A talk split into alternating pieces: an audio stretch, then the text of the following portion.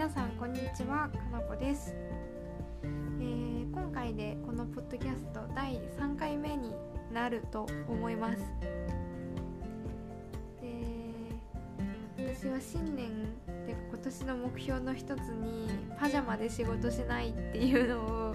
入れてたんですけど早速昨日今日と朝起きてバタバタとそのまま仕事を始めてしまいその目標を2日連続破ってます。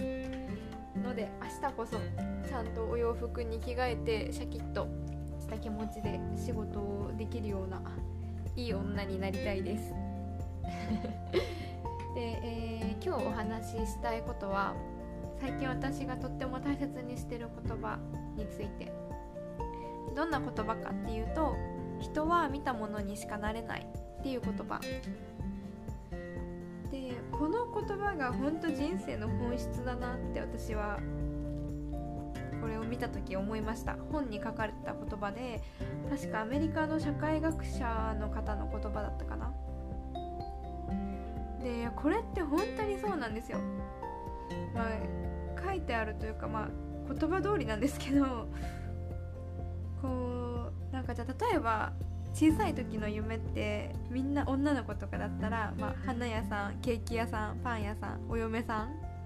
大体この4つみんな大体この4つのどれかを通過してくると思うんですね。私も幼稚園の頃は確かお花屋さんになりたいって言ってた気がします。でこれって何でこの4つが出るかっていうと自分の生活圏内にこの4つが存在しているから。男の子だったらサッカー選手とか野球選手とか、まあ、自分の身近というかこう目に入る存在のもの。だから小さい子の夢何になりたいですかって言った時にこう何て言うんだろう。フロントエンドエンジニアとか お父さんがもしそうだったら出てくるかもしれないけど実生活ではお目にかからないような仕事。なんかテレビのテレビ局のメイクさんになりたいとかでそういうのって 出てこないと思うんですよ。で今こうなんか YouTuber が小学生とかのなりたいランキングに入ってくるっていうのも YouTuber っていう存在のものが自分の目に入るというか自分の生活に存在しているから YouTuber っていうのが選択肢に上がってきている。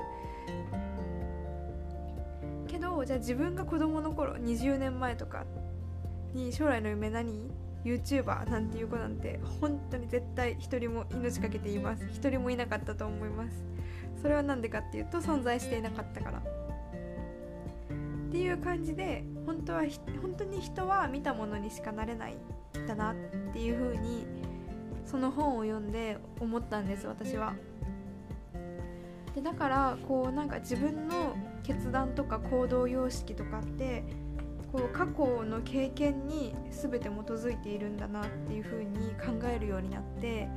なんかそれって予定調和というかなんかとってもつまらない。なんか自分の例えばこう親に教わった価値観とかでずっと生きているとなんかこう自分の価値観を抜け出せないまま一生を終えてしまうのかって思ったんですそれはそれでいいとは思うんですけど私はもうちょっとなんか違った世界も見てみたいなっていう風に去年の下半期考えたんですね。で具体的にどういうことをしたかっていうとあの自分が普段えこれにこんなお金かける？みたいなものにお金をかけてみようと思ったんです。それが具体的にどういうものかっていうと私の場合は、えっ、高級ホテルに泊まる。そして高級焼肉を食べるっていう2つのことを去年の下半期実行してみました、うん、で普段の私ホテル普段のこのホテルとか旅行先のホテルとかって私はもういかに安く抑えるかみたいなところに注力していたんですよ。まあ海外とか行った時も、まあ、学生時代は単純にお金がなかったのでこう例えばイギリスのロンドンに泊まった時は男女混同で12人ぐらいのコンドミニアム2段ベッドが部屋に無造作に6個置かれてる。でシャワーもトイレも男女共同みたいなところに1泊確か当時2500円とかで泊まってたり、まあ、ヨーロッパみたいな物価の高いところを旅する時はもう個室なんて1回も取ったことなくって全部そういうコンドミニアムを取ってました。らいこう泊まるところにお金をかけるっていう感覚がなかったので大人になってちょっと出張とか旅行とか行く時は、まあ、別にさすがにもうコンドミニアムとかは嫌だなっていうのはあったんですけど安めの個室のホテルとかを探して撮ってたんですけど去年の冬ぐらいに東京に行った時によし心を決めて高級ホテルに泊まってみようと思ったんです。でどうせ泊まるならこう何て言うんだろう由緒正しいというかなんか新しいなんか外資系のおしゃれ系ホテルよりはまあなんて言うんだろう昔からよく知られている老舗のホテルがいいなと思っていろいろ立地も含め考えてヒルトン東京を選んだんですね。その中でもこうなんかお部屋のランクによって使えるラウンジが変わるみたいなのがあったのでまあ、せっかくだしと思ってこう一番いいお部屋スイートじゃないですけどなんかこう普通の客室の中で一番いいお部屋を取って一番いいラウンジが使えるお部屋確か48階建てで47階でした私のお部屋。をまあ取って1人で泊まってみたんです。1泊お値段なんと4万円。考えられます？1泊2500円で満足してた女が。1泊4万円のホテル取っちゃったと思って。でまあまあまあ何事も経験だし。やっぱ自分が見たことのない世界にを見るのが大切だなってあの言葉で思ったので。やってみたんです。うん。で結果は、うん、めちゃくちゃ面白かった。でそのラグジュアリーなお部屋の人しか使えないラウンジとか行くとやっぱこう品のあるマダムとかおじさまとかビジネストークをしている中年男性とかがいらっしゃってでシャンパンとかも飲み放題だし夜はなんか軽食とかも出たりして私もずっとそこでお仕事してたんですけど新宿の夜景を見ながらあこんな世界があるんだと。であこの人たちはどんな仕事をしてるんだろう。ってちょっと聞き耳立ててみたり。でなんか聞き耳立ててたら横の人めっちゃ見た目日本人なのにフランス語でミーティングしてたりとか。あすごいみたいな。なんか世界が広がっていてこの人たちはどういう仕事をしてるんだろうとかどうやったらなんかここに平気な顔して座れるようになるんだろうというかで 私はもう緊張してたんですけどだからもう緊張をシャンパンで紛らわすみたいな感じでそこに無理やり、ね、ラウンジに座ったんですけど みんなはもうなんかくつろいでるわけですよそこで。でなんかこうそういう人たちの生活に思考が及んで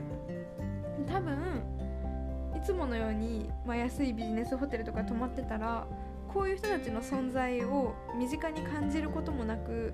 こういう人たちはどういう人たちなんだろうって考える機会もなかったと思うしどうやったらこういう人たちになれるんだろうっていうような考え方にも至らなかったなと思ってなんかねやっぱまあ世の中には当たり前だけどお金持ちっていうのが存在していてあなんかそれをなんかね実際なんていうのテレビで「わこの人めっちゃ金持ってんじゃん」とかって見るっていうのとはまた違ってこう間近で見れるっていうのはすごく価値のある経験だったなと思ってます。でその東京に行った同じタイミングで、まあ、高級焼肉を食べに行きました。1人確か2万円ちょっとぐらいのコース料理を姉を誘って食べに行ってきたんですね。東京に姉がいるので。でなんかそのお店は今までなんか芸能人のブログとか、まあ、SNS とかでもよく見ていて、まあ、だからなんかなんとなくそこにしてみたんですけどで高いお肉って本当に美味しくってなんか霜降り肉にトリュフが乗ってたりしたんですよ。で今までいやトリュフの何がいいんだと思ってたんですけど実際食べてみるとやっぱ美味しいしなんかフォアグラのビビンバとかも出てきていやビビンバの上にフォアグラ乗せたところでとか思ってたけどやっぱそれもちゃんと美味しいんですよ。でサービスも一流だし雰囲気もすごくいいしやっぱ来ているお客さんもそれなりの人だったしこう、まあ、ホテルと同じで思考の及ぶ範囲が変わるま自分の普段の行動様式からは絶対なんか考えられないような方向に自分の考えが広がったりするようになったわけです。でまあホテル同様私食も全く興味がなくてって仕事が忙しい時なんかはなんかバターロール6個入りの1袋を朝昼夜1個ずつ食べる生活を2日続けるとか めちゃくちゃもうはちゃめちゃな食生活を平気で送るようなタイプの女なんですけどまあ出したくもない2万円を興味のないお肉に払って、まあ、いい経験できたなと、うん、思いました。でまあねこれが癖になってなんか毎回毎回やるのは、ね、違うと思うんですけどなんかあえて私の場合はこう興味のないものにあえてお金を払ってみるっていうことだったんですけど、まあ、別にお金かけなくてもなんかじゃあ分かんないけど普段しないようなことをしてみる。いつもはセブン行くけど今日はローソン行ってみようとかそんなんでもなんかこう見えるものってが変わると自分の考え方も変わるし何かしようと思った時に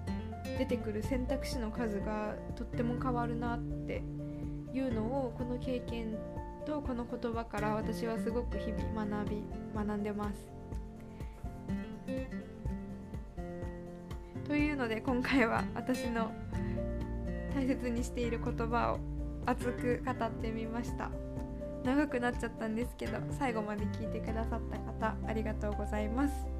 それでは私は夜なのでもう寝ます。おやすみなさい。